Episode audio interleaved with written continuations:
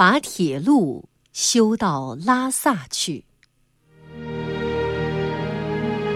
把铁路修到拉萨去。二零零一年十月十八日，蓝天白云下的烽火山，银装素裹，分外妖娆。工地上彩旗招展，数百名身穿橘红色队服的青年突击队队员，数十台大型工程机械，严阵以待。随着一声令下。阵阵爆破声响彻雪域高原，烽火山隧道开凿了。一条长长的铁龙从柴达木盆地深处的工业新城格尔木起步，跨过巍峨的昆仑山，将通过这里穿越世界屋脊青藏高原，到达雪域圣城拉萨。这就是西部大开发的标志性工程——青藏铁路。这就是造福广大人民的青藏铁路。烽火山隧道要穿过多年冻土区，各种复杂的冻土层挡在面前，施工难度极大。一次次爆破炸出的不是石块，而是坚硬的冰碴子。难怪一些西方媒体预言，中国人要在这样不良的地质上打隧道。是根本不可能的事。把铁路修到拉萨去，确实不是一件简单的事。正在修建的是一条全世界海拔最高、线路最长的高原冻土铁路。烽火山隧道施工，关键是控制温度。科技人员指挥突击队员往刚刚凿开的隧道洞壁喷射混凝土。由于温度太低，混凝土无法凝固。他们拿来暖风机给隧洞增温，洞壁的冰岩又遇热融化，造成洞壁塌滑。烽火山这座万年冰山露出了狰狞的面目，给筑路大军来了一个下马威。但是，这一切难不倒我们的筑路大军。科技人员昼夜在隧洞里实地观察，发现冰岩温度变化的规律。经过反复观测、分析和实验，他们终于找到了喷射混凝土的最佳温度，制服了逞凶一时的冻土。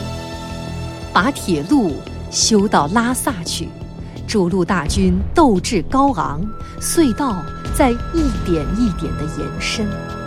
恶劣天气和极度缺氧轮番向这支队伍进攻，烽火山一带经常狂风大作，刚刚搭好的一百五十平方米的保温大棚，一夜之间被大风撕扯得七零八落。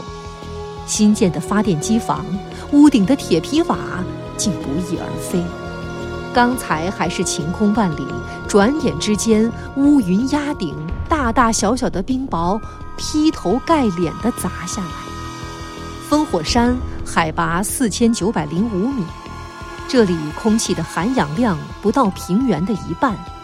隧道越掘越深，洞里的空气越来越稀薄。尽管对缺氧已有准备，施工中出现的情况还是让他们始料不及。工人们身背的氧气瓶提供的氧气只是杯水车薪。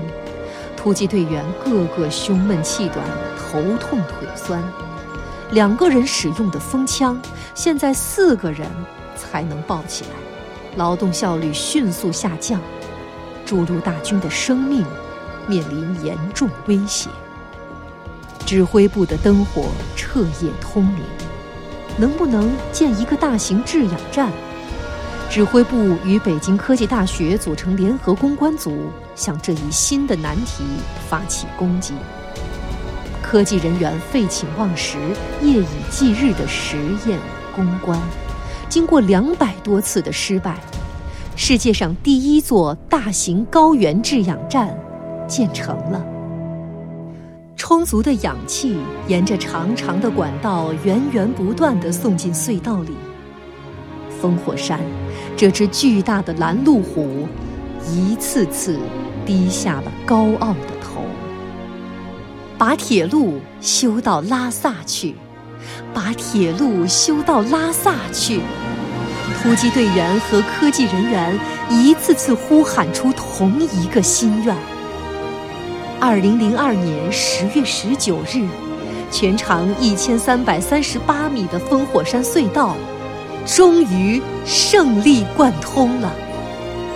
青藏铁路，这条铁龙在不断向前，向前。拉萨已经遥遥在望。